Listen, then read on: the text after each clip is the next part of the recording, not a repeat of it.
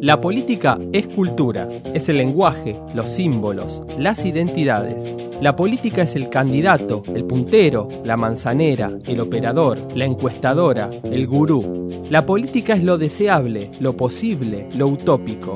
La política no es la guerra. La política es la batalla cultural.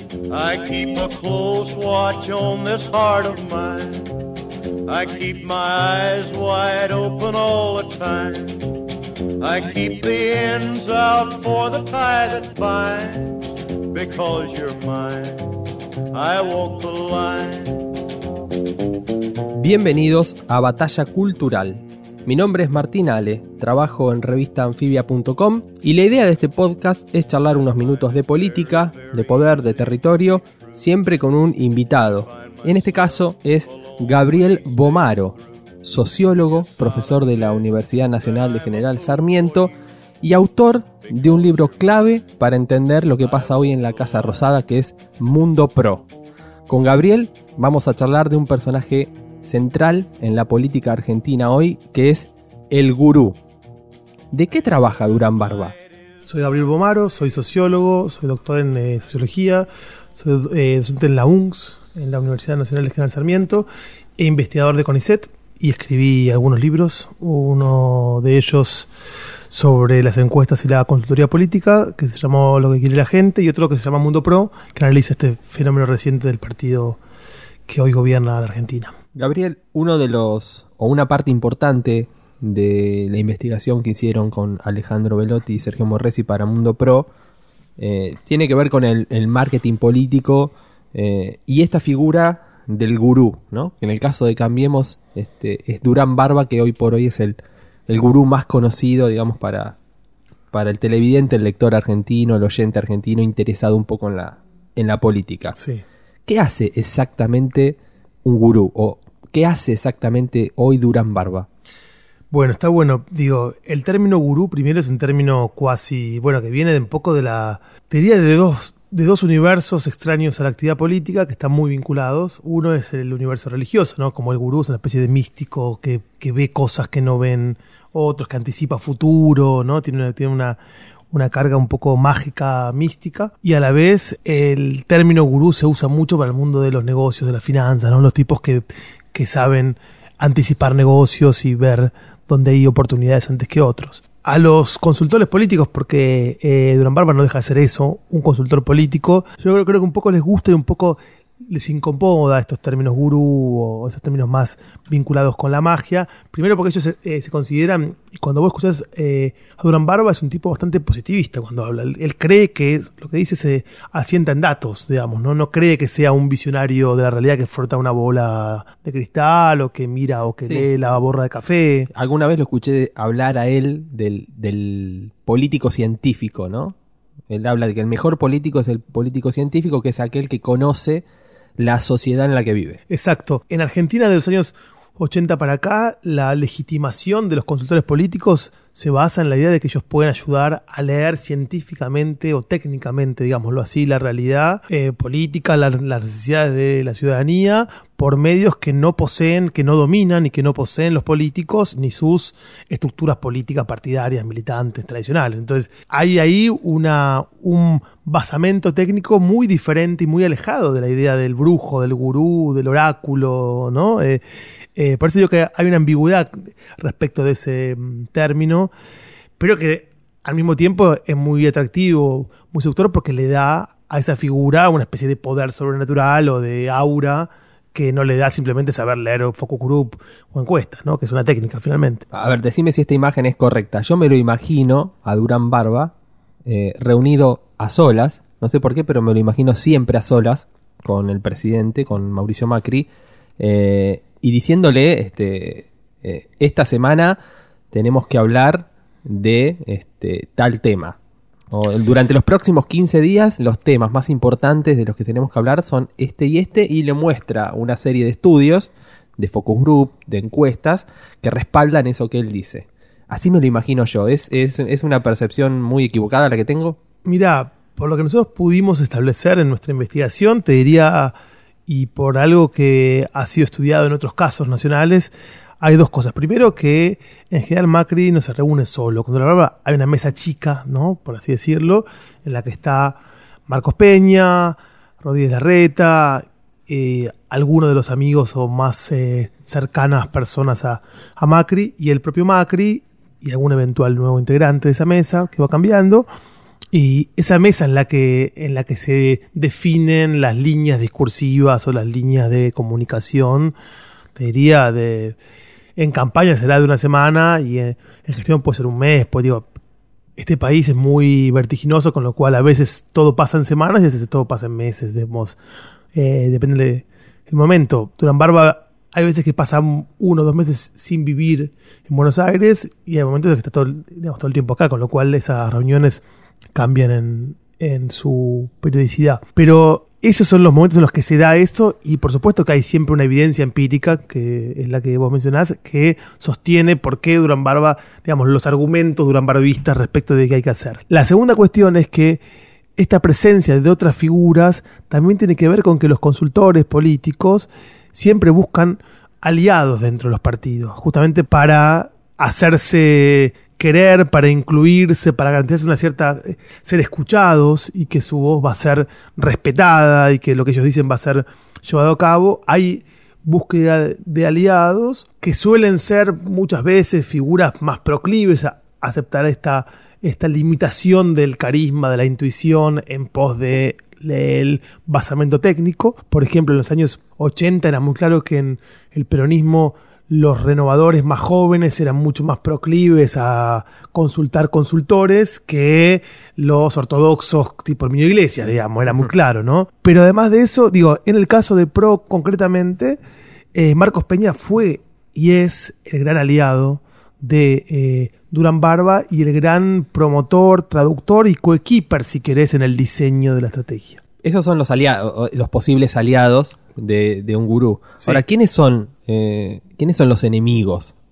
Los, los militantes de base que desprecian los métodos del consultor político, eh, otras figuras prominentes de un gobierno que pu- también pueden desconfiar a partir de intuiciones propias, olfatos o estudios propios, digamos, ¿no? Hay gente dentro de un gobierno que este, está encargando sus propios estudios por fuera del consultor estrella, por ejemplo. En general eh, suele pasar eso, suele pasar que muchas veces los gobiernos, bueno, según cuán compartimentalizados estén y cuán fragmentados estén, este gobierno empezó hace- hace muy poco, debe estar mucho más cohesionado todavía, eh, pero suele haber eh, líneas internas, grupos, facciones que tienen sus propios consultores, sus propios estudios de opinión. Ahí en ese punto no es lo mismo encargar un estudio puntual, vos podés encargar un estudio puntual a una consultora sin que desde luego sean consultores estables tuyos, también eso puede pasar. Es claro que hoy en, en Pro y en Cambiemos, porque ya Pro es una marca subsumida dentro de la, más, de la marca más exitosa, Cambiemos, y en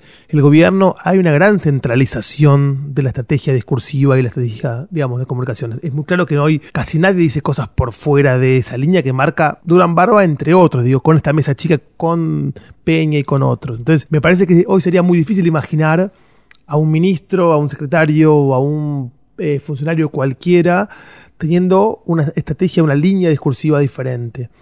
El caso más claro de eh, resistencias a estos gurúes, en el caso de PRO, en el caso de Cambiemos, es eh, Emilio Monzó, hoy una figura hiper desdibujada dentro del gobierno, aunque tuvo un rol muy importante como armador político. Los armadores políticos creen que la política es otra cosa, digamos, ¿no? Creen que la política es conseguir justamente dirigentes, candidatos, bases sociales, eh, grupos de interés con los que dar consistencia de base, de base digo, puede ser de ricos y pobres, no hace falta pensar en clases populares, pero digo de bases sociales, apoyos sociales concretos a un gobierno o a un partido. Creen que de ese modo se construye un partido y no diciendo una cosa u otra en una publicidad más o menos envasada, digamos, ¿no? Entonces, eh, creo que ahí hay una... Hay, y estos armadores controlan otro tipo de recursos. En vez de controlar recursos técnicos, recursos vinculados con la comunicación política, digamos, eh, controlan buenas agendas, buenos teléfonos, buenos llamados, eh, conocimiento de un montón de personas. Ahora bien, un consultor político como Durán Barba eh, a ver, no sé si desprecia es muy fuerte la palabra, pero bueno, vamos a usar. ¿Desprecia a ese tipo de armadores o no? ¿O los respeta? E incluso los puede escuchar, porque si uno piensa, ¿por qué en el 2011 Durán Barba no aconsejó a Macri ir por la, por la presidencia? ¿Era solamente porque Cristina, que había enviudado hace poco, estaba muy fuerte en las encuestas? ¿O porque, por ejemplo, este, lo que en ese momento era el PRO, no tenía el armado que después hizo en el eh, para el 2015 en alianza con la UCR y otros partidos. Mira, ahí dicen que el armado, eh, la alianza, perdón, con la UCR y con la, coalición cívica y otras fuerzas menores, se dio, básicamente, fue una, no sé si fue tan, tan, tan claramente Durán Barba el que la propuso y el que la impulsó, te diría más bien que no, que Durán Barba siempre... Se hizo a pesar de él. Sí, Durán siempre creyó más en el propurismo, ¿no? La idea de que Pro solo iba a ser una marca que, construyera este, esta idea de nuevos políticos, gente cerca a la, gente, con un discurso muy de proximidad, eh, porque creo que todo consultor político tiene una hipótesis fuerte, una, una teoría fuerte en el, caso más elaborado, sobre cómo funciona la sociedad y sobre todo sobre cómo funciona el vínculo entre ciudadanos y política, ¿no? Lo tenía en los años 80 un consultor político recientemente fallecido, Moray, eh, Araujo. exactamente, que Manuel Moray Araujo lo que decía es, se acabó la sociedad de masas y llegamos a la eh, sociedad de individuos, decía en los años 80 la sociedad de masas era la eh, sociedad de los cuerpos intermedios fuertes, de las grandes movilizaciones, del peronismo eh, popular. La sociedad de individuos es una eh, sociedad más de clase media, de ciudadanos alejados de la política, fluctuantes. Bueno, en este contexto, mi, decía él, mi técnica sirve para ver cosas que ustedes, los políticos, no pueden ver porque están acostumbrados a esa otra era. Con un estilo mucho más, mucho menos académico y mucho más vedetista, con un estilo mucho más mediático y mucho menos de universidad, Durán Barba cumple un rol parecido, por supuesto con menos prestigio académico, son, son dos, dos recorridos y dos este, trayectorias muy, muy diferentes, pero digo, él tiene una teoría de la sociedad, tiene una teoría de, de, cómo se vinculan los ciudadanos con la política, con su vida cotidiana, con sus emociones y con eh, sus consumos. La gran diferencia es que Mora y Araujo no tuvo una criatura, un partido para moldear a, imagen y semejanza de su teoría, y sí lo tuvo y sí lo tiene Durán Barba. Entonces también por ahí tuvo, tiene la gran novedad que trae Durán Barba es que él en otros países del mundo, por ejemplo en México, asesoró y asesora a partidos establecidos. El PRD, por ejemplo, un partido que tiene muchos años ahí es más complicado construir esa, esa partido como plastilina, ¿no? Que uno puede moldear. Bueno, con el PRO pareciera ser que pudo hacer bastantes tallados a medida de su teoría. Y, y creo que su gran teoría es esta idea de que las personas cada vez tienen menos atención a la política, tienen cada vez menos interés en la política y hay que construir mensajes rápidos, este, vinculados con eh, la positividad, con, bueno, con, todos los valores pro. Lo que no sabe Durán Barba, o no, digamos, no sabe, lo que, no hace Durán Barba es diseñar políticas económicas. Entonces ahí hay otra, otra, otro gran, otra gran tensión entre el Durán Barbismo y los expertos en, economía, por ejemplo. Uno puede decir, bueno, uno puede decir mucha alegría, mucho que yo, pero hay un, hay que hacer un ajuste, por ejemplo. ¿Cómo se hace un ajuste?